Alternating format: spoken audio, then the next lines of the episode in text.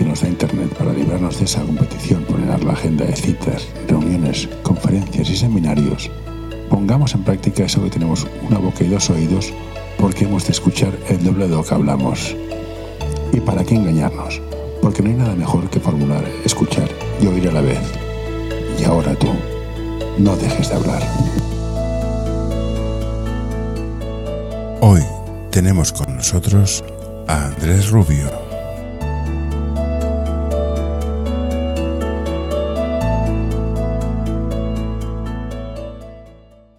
Hola Andrés, eh, gracias por acceder a hablar conmigo. Eres abogado. Hola, sí, soy abogado. ¿Por qué? ¿Qué, te portaste mal de pequeño? ¿Tu padre era abogado? ¿Qué, qué fue? No, en un momento dado decidí ser abogado, yo entonces era, era fontanero, no me gustaba nada esa profesión. Dije, ¿qué profesión me gusta más que esta? Y bueno, pues abogado, y me puse a estudiar. Y con 30 años ya eh, salí siendo abogado. Ya, pero... Sobre todo. Yo, yo, estoy, yo, yo estudié psicología y, y, me, estoy especializado en marketing. Mi padre era ingeniero eléctrico. Él arreglaba cosas. Un tío de marketing no sabe hacer nada. Un fontanero sabe hacer cosas. Un abogado que aporta. Ayuda a mantener este podcast en anorta.com barra colaborar. Hombre, un abogado aporta eh, es una profesión en la que estás, primero estás trabajando con gente, luego puedes ayudar a personas que tienen ahí unas necesidades que tú les puedes cubrir. Mm. Yo empecé trabajando en este mundo, eh, bueno, yo empecé, no sé si conocerás un poblado chabolista que había en Vallecas que se llamaba La Rosilla, ¿Tienes alguna Vallecas, Pero la Rosilla no, yo soy de Barcelona, yo soy... Bueno, pues era un eh, lo que llamaban un supermercado de la droga. Yo cuando terminé de estudiar Derecho me fui allí a trabajar de voluntario. Y allí fue donde empecé a aprender. Y luego he recorrido pues casi todos los poblados chabolistas, mm. que son supermercados de la droga, de Madrid, asistiendo sobre todo a los usuarios, es decir, a los toxicómanos, no a los traficantes, no a no a las familias que viven allí, sino eran unos servicios de asistencia a los, a los usuarios de estos centros. Y ahí empecé, y a partir de ahí... ¿Y qué especialidad de legal escogiste? ¿Qué es tu área legal? Porque yo trabajo con abogados, te he dicho, pero son más de empresa, con lo cual, ¿qué parte es yo la que lleva esto? Yo me dedico mm, casi principalmente al derecho penal. Uh -huh. Aunque eso no quita que mm, puedas hacer algún otro tipo de, de asistencia, pero mi, mi base fundamental son los asuntos penales. Es decir, yo soy un, un, abogado de pleitos pobres. Vale, no, eso te iba a preguntar, porque me, me, me, interesa. Depende, sabes que Internet es una gran burbuja, ¿no? Si yo soy de derecha, solo escucharé gente de derechas y las cosas de derechas y los de izquierdas son unos putos rojos que hay que matarlos. Y si escucho a la, la gente de izquierdas, estos fachas nos van a fusilar. Se vende quien escuchas ¿Quién tiene razón? ¿Somos un país demasiado laxo o garantista en temas de delitos penales o no? Yo creo que tenemos una legislación penal bastante buena, bastante adecuada. Garantiza sobre todo los derechos del, del detenido, pero no olvida a la víctima. A mí me parece que es una legislación adecuada a los tiempos que corren. El grave problema es lo que sucede muy a menudo, que es legislar a golpe de titular. Uh -huh. Eso eh, hace que el sistema judicial mmm, se adapte a lo que yo llamo modas, igual hay un término más exacto, uh -huh. a modas, a los delitos que se llevan y, y, creo que no se debe, porque la mayoría de todos esos delitos que se regulan en, como si fueran nuevos ya estaban previstos, ya estaban penados, uh -huh. ya se trabajaba con ellos. Eh, claro, el titular pues vende y, y nuestros políticos, que muchos de ellos no saben derecho, pues no, no, no, ni económicas, también te lo digo, ¿eh? muchos de ellos tienen poca formación. Me interesa porque este tema de los fundamentos de derecho, de qué es justo y qué no, ¿cómo funciona? ¿Es ética, moral, ley y justicia? Porque creo que para mí es lo que diga un juez será legal, pero no ha de ser justo. ¿Eso correlaciona sí. mucho en penal?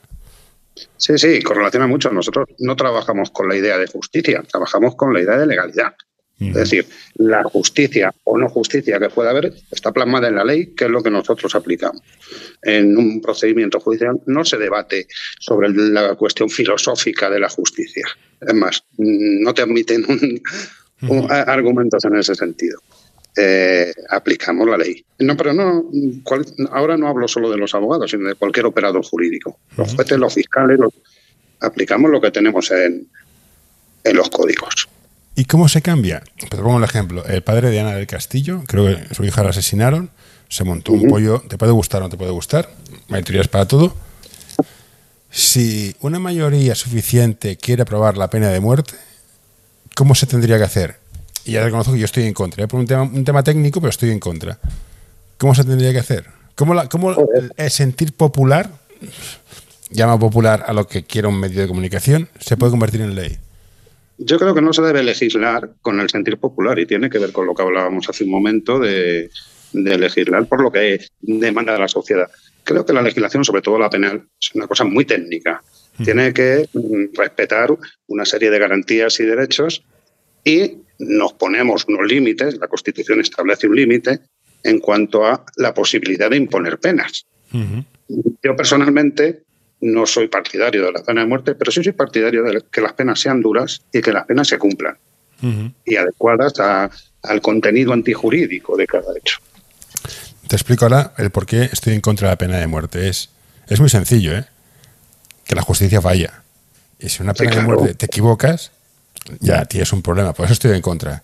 Si no, hay delitos que sería muy fan de aplicarla. Pero claro, es un, sería un yo creo que es muy peligroso darle al Estado la posibilidad de disponer de la vida de las personas. Sí, sí, porque se expanden muy rápidamente los derechos del Estado. Eso es otra historia.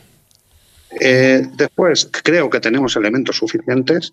Bueno, hay casos en los que ninguna respuesta penal a ese padre, al padre de Ana del Castillo que me hablabas antes, nadie le va a quitar el dolor por haber perdido a su hija. Por eso que hablábamos, justicia y venganza no son lo mismo. Eso es y, tenemos un sistema suficientemente duro. Ahora, eh, hay que aplicarlo. El cumplimiento de penas en España pues, se cumplen las penas prácticamente íntegras. Aunque se oiga lo que se oiga en apretarse. Que salen los cuatro días. No, hasta las tres cuartas partes no te van a dar la libertad condicional. Hasta la mitad de la, de la pena no te van a dar permisos. Bueno, en una, en una pena de largo recorrido, eso es mucho tiempo. ¿Y tú que trabajas con gente más, llámalo desfavorecida, ¿es cultural o es necesidad a veces? Te lo digo, tenía un compañero cuando estudió la carrera de psicología que trabajaba en prisiones, que hay colectivos, no voy a decir nombres, que para ellos ciertas cosas que para nuestra cultura más católica, europea, es delito y para ellos no. ¿Eso influye o hay un componente en plan, mira, tengo que comer, te voy a robar? O, mira, Sí, hay un componente cultural. Sí, me ha parecido entender que te, te estás refiriendo a la, a la etnia gitana. O, bueno, gitanos, lo que magrebíes, latinos, eh, tenemos de todo, rusos, kosovares. Si, cada cultura tiene su, filosofía. Sí, para algunas personas la respuesta es muy leve, la respuesta muy poco. Eh, no es ningún trauma para determinadas personas ingresar en prisión. Más hay algunos mm, que están muy bien dentro. Yo, por lo general, cuando veo a mi cliente en la comisaría, le veo sucio, sin comer, sin afeitar, oliendo mal. Cuando le veo a la semana en prisión, está limpio, está duchado, está comido. Ese hombre ha ganado. ¿Ha ganado? O sea, realmente el proceso, proceso de pasar por prisión sirve. Es que no tenemos una alternativa mejor. Sirve, sirve. No creo que eh, la función reeducadora o resocializadora eh, esté todo lo, sea todo lo efectiva que debería ser, pero sí existe, existe, eh, se pone en práctica, se le dedican recursos. Ahora requiere de la participación del penado, que no siempre se da. El que quiere en prisión mm, tiene opciones de resocializar. Quien no quiere tiene opciones de meterse más en el mundo delincuencial y, y hacer contactos para su, para su actividad. O sea que, más allá de la cultura, la voluntad personal sigue siendo importante. Sí, desde luego. Desde luego, la condición. No es, que, no, es, que, perdón, no es que quien quiera pueda, porque a veces las circunstancias arrastran mucho, pero... Sí, sí, sí. Pero teniendo interés, eh, se pueden encontrar los medios. Hay medios suficientes. yo creo que el sistema penitenciario que tenemos en España es uno de los mejores de nuestro entorno. ¿Encarcelamos demasiado o demasiado poco? Te pongo un ejemplo, no sé mi, teoría, qué mi teoría pasajera. A mí un tío que roba, un político corrupto, que vaya a la cárcel no, me trae sin cuidado. Un delito financiero, devuelve la pasta y ya está. Los delitos de sangre, mm, sí. Entonces, Sí, pero ahí estaríamos haciendo una distinción Sí, de sí. tipos de delincuentes. Eh, tenemos que tener una respuesta única.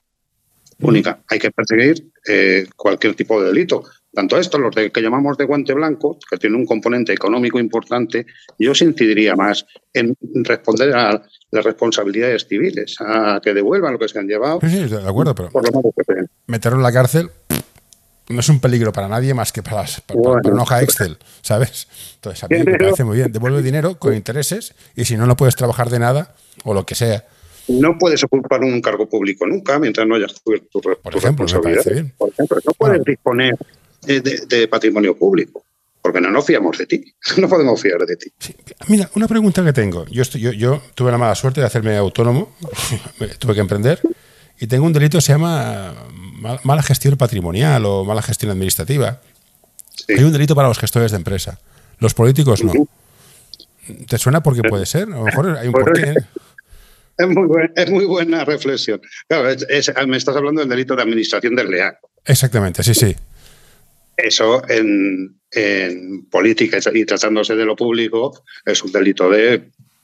mm, eh, no me salió el término. Bueno, un delito. Distracción de dinero público. Ah, pero existe, ¿no? El equivalente. En Existe el equivalente. existe el equivalente y está vale, más penado. Perfecto, no, me parece perfecto. Eh, que mira tu cu- eh, te voy a hacer la pregunta, ¿cómo te- no sé cómo hacértela. A ver, dispara. ¿Cómo, te def- cómo, de- cómo, ¿Cómo escoges tú tu carrera legal? O sea, tú ya sabías que querías trabajar con... con- En mi caso, es o- una cuestión vocacional. Yo sabía que lo que quería hacer, estudié Derecho ya de mayor, yo empecé ya a estudiar con 23 o 24 años y queriendo ser pues el tipo de abogado que llevo siendo estos 20 años, que cansa, ¿eh? Cansa, tienes tus crisis, tienes tu... eh, pero bueno, sí, en aquel momento decidí el camino que quería seguir y hice lo posible. Pero la o- pregunta es, es lo que te quería hacer es, tú has escogido un sector que es el que es, y, yo trabajo con abogados que, que es otro sector, y, y- y ya voy, a mi reflexión. Yo creo que el mal en este mundo existe por dos razones fundamentales, por los, fina- por los economistas y por los abogados. Eh, y, y te lo razono. O sea, la gente blanquea dinero y para blanquear dinero te hace falta un abogado que te lo blanquee, te haga sociedades pantalla, offshore, shell investment y financieros. ¿Cuán importante es la ética para un abogado? Porque hay mucho dinero para corrompirse, pero muchísimo. ¿Cómo vas a tener tus Eh, valores cuadrados, bien, bien puestos? Pues es que yo creo que eso es una cuestión personal, que depende de uno cómo afronte la vida. Sí, sí, sí, que puedes, trabajar con, con HSBC, que es el banco que trafica con... Yo desde, está desde plagado. mi, desde mi experiencia y en, y en la parte de la profesión que yo he conocido, esa de la que tú me hablas, no la he conocido, ni me interesa lo más mínimo, seguramente sea mucho más productiva. Eh, por, lo, por lo que yo conozco, abogados, digamos, de mi nivel. Ya Ujú. Somos abogados de calle, de los que estamos en el turno de oficio, de los que nuestros clientes no son grandes multinacionales ni personas de alto poder adquisitivo. Mm, Cuidamos bastante eso, ¿eh? Cuidamos bastante la ética profesional y la deontología. Por otra parte, también estamos obligados. Y, y ya te digo que te hablo por mm, mi entorno, mi entorno los conocidos. Hay de todo, como, como en todas partes. Hay auténticos golfos y hay abogados que son personas Sí, sí. excepcionales. Pero si, si, si la, la- la- la ética del abogado define tu entorno. Si es un abogado corrupto, te vas a, eh, al derecho comercial y... No. No, no, no sé, ¿eh? pero es que me, me- es curioso porque al final tiene que ver- tu carrera También es la tiene que ver misma... con, con, con qué, con qué contactos tienes o a, a qué tipo de personas tienes acceso o de empresas. Puede ser más fácil eh, acercarte a ese campo o si tienes un entorno o te mueves en ese entorno con facilidad o tienes conocimiento. Sí, y ojo, ¿eh? no estoy diciendo que sean delincuentes, pero que usan la ley Sí, de una manera creativa, digámoslo así. Sí aprovechan las posibilidades que tienen. Pero, ¿sabes? De- La puta que tenemos, que siempre es, es en beneficio de nuestro cliente, que no es Sí, en sí, beneficio sí, me parece maravilloso. Sabiendo esto, ¿por qué no se elegís la mejor para evitar estos agujeros legales? Existen dos tipos de empresas de marketing y tecnología, las que saben venderse y las que saben hacerlo. Como ves por este anuncio, nosotros somos de las segundas. Visítanos en anorta.com y descubrirás qué podemos hacer por ti. Sabiendo que... ¿Que ¿Por qué no sé elegir la mejor? Sí, Pues, evitar eh, no elegir- Yo creo que el- la Administración de Justicia y el Derecho Penal en concreto eh, genera muy poco interés electoral. No, no vende a efectos de los políticos. Ya, pero, pero- pero vamos a ver, vamos a ver, vamos No a es una legislación Andrés, bonita de- Para la cinta. Sí, y, y limpiar los platos tampoco interesa, no interesa a nadie, pero alguien lo sabe limpiar. Vale. ¿Ves? Mis clientes. No, no, que, Te llaman. parece muy bien. Que, que al final lo que me parece tierno es, unos trabajarán con ricos financieros, pero a todos los llaman a todas horas. ¿Cómo llevas Sí. el estrés? ¿Qué, qué- qué hacéis para relajaros? Yo en ese sentido, personalmente desconecto bastante. ¿eh? Yo cuando termino de trabajar, mm, a no ser que sea algo urgente, y eso lo sé por quién me llama, prácticamente no cojo el teléfono.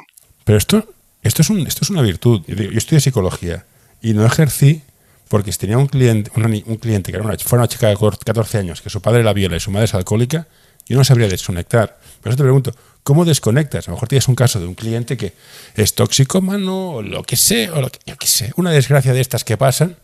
¿Cómo desconectas? Pues eh, ya te digo que yo personalmente soy capaz de departamentar bastante bien. Ya termino de trabajar, me quito la corbata y he terminado de trabajar.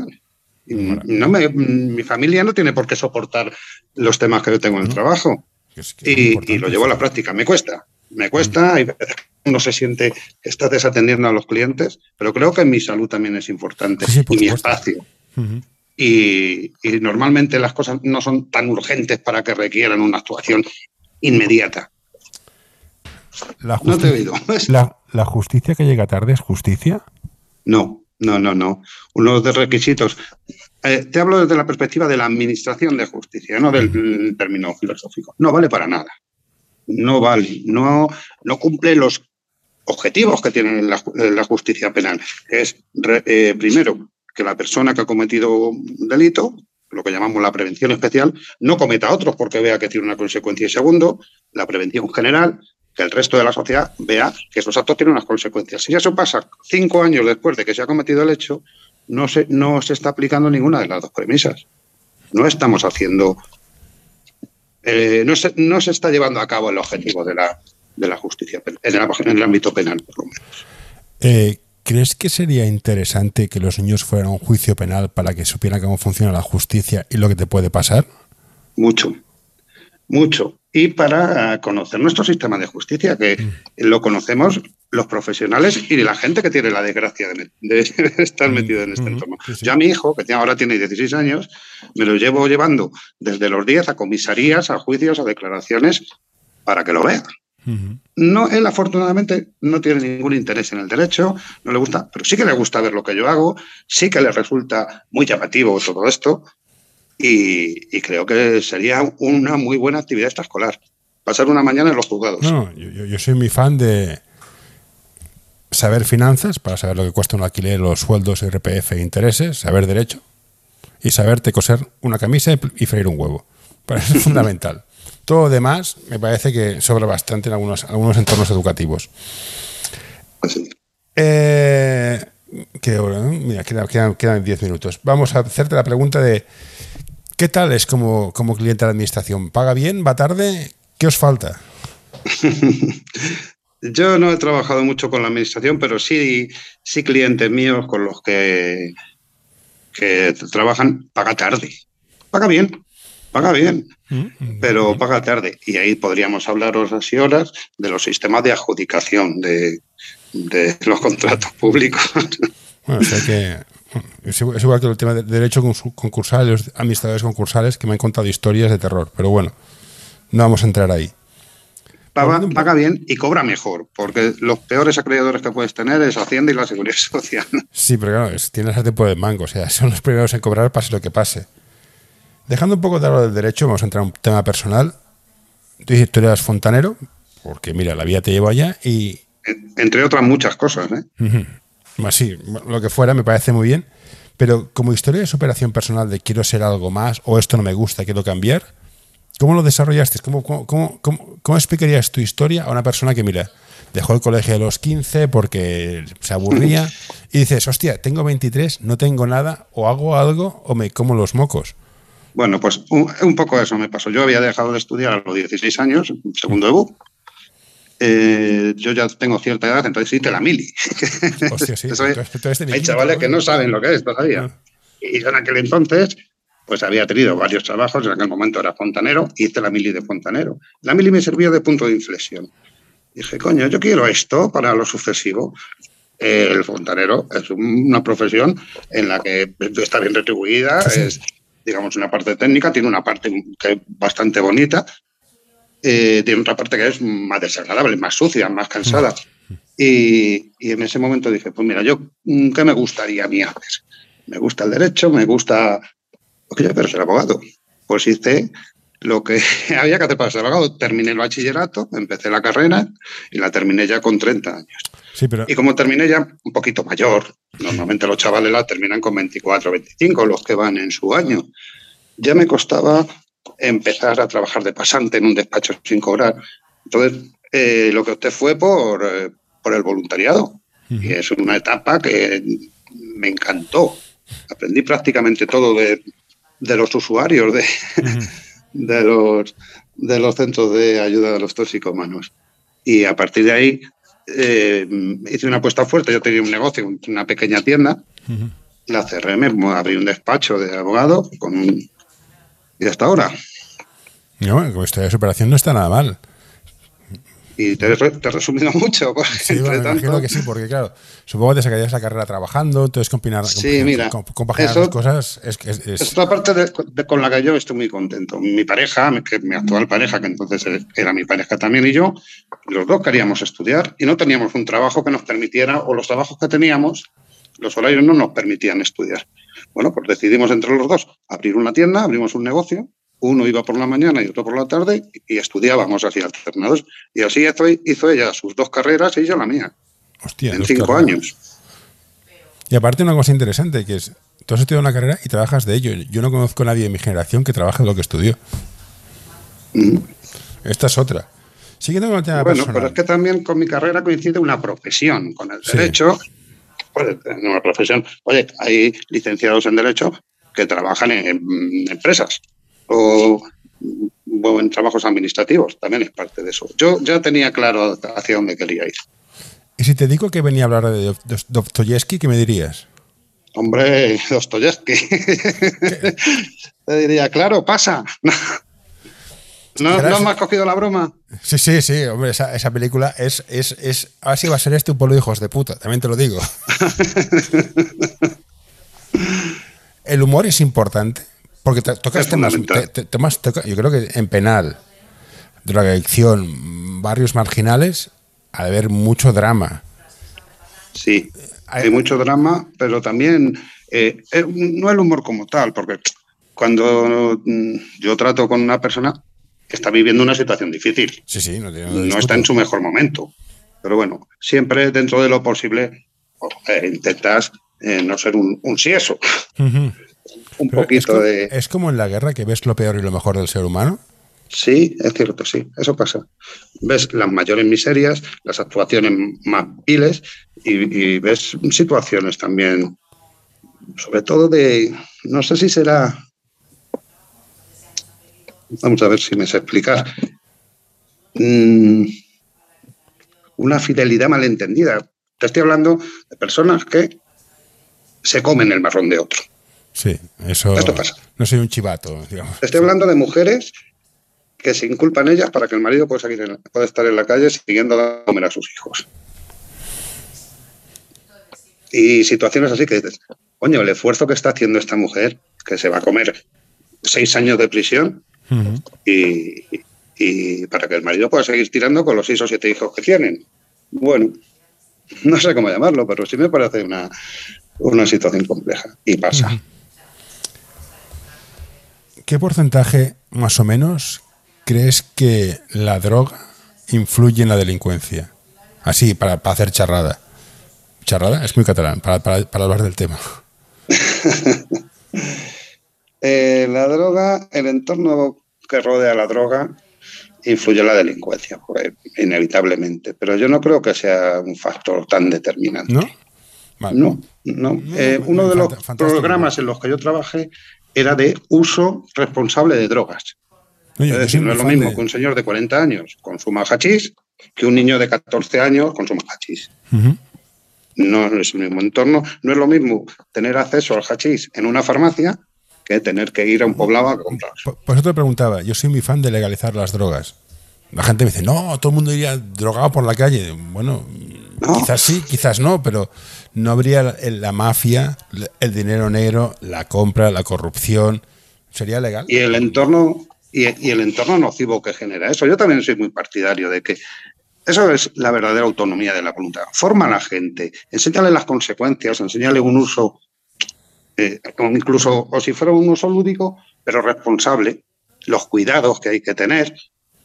Y, y oye, creo que evitaríamos todo ese todo ese perímetro delincuencial que, que sí, lleva la droga, su venta y. Seamos honestos, el alcohol es una droga.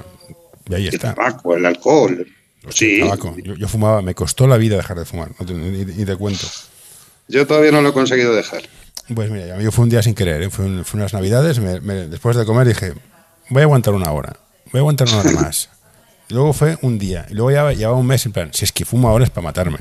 Y dije, hombre, me, me, gusta estar vivo, entonces consigo, pero sigo deseando fumar un cigarrillo. ¿eh? O sea, esos tres cigarrillos buenos, sí. si pudiera controlarme, ¡buah! Yo lo he intentado en varias ocasiones, con pastillas incluso, y no, no he podido, no he podido, ha podido conmigo la adicción. Sí, sí, que, que, que es, muy, es muy jodido. Y a día de hoy sigo, sigo fumando. Sí, sí, es muy jodido. Yo me he peleado millones de veces con el tabaco y bah, lo pasas fatal, te sientes inútil, en plan, eres débil, eres flojo, eres no sé qué. Sí. En fin. Pues bueno, a ver, ¿qué, Andrés, ¿qué más te diría? Ayuda a mantener este podcast en anorta.com barra colaborar. Mm, pues no más que preguntarte. Te preguntaría más cosas, pero entraríamos en un mundo mucho más complicado. Simplemente darte las gracias. Me encanta que te guste Amanece que no es poco. Fundamental. Es una gran película. Sí. La segunda yo soy, parte soy un amenecista convencido. Sí, sí. Yo cuando fui a ver al cine me quedé en plan, no, no, me, lo, no me lo puedo creer. No me lo puedo creer. Pero, y además, mm. el, la escena del colegio es fantástico. El corazón, si estás, sí. deja de latir, o prepárate que vas a morir. Este, que esté pareado es maravilloso. A mí me hace mucha gracia la escena que dice, pues si mañana, que dice el cura, dice, si mañana hay elecciones, hoy hay rogativas. Ah, y todo sí, el pueblo. Sí, usted es todo, todos somos contingentes y usted es necesario. Y tú eres necesario, alcalde. Y cuando el, el cabo santo, el policía, este, Sazatornil, dice, bueno, yo ya los he tomado declaración, ahora les traigo para cuidar la parte espiritual y se los lleva al cura que los confiesa. bueno. En fin, bueno, amigo. Película. Muchas gracias por todo, que vaya bien y felicidades por, por, por, el cambio que hiciste. Pues nada, muchas gracias a ti y, ya sabes dónde estamos. Perfecto. ¿De acuerdo? Hasta ahora. Venga, un abrazo. Adiós.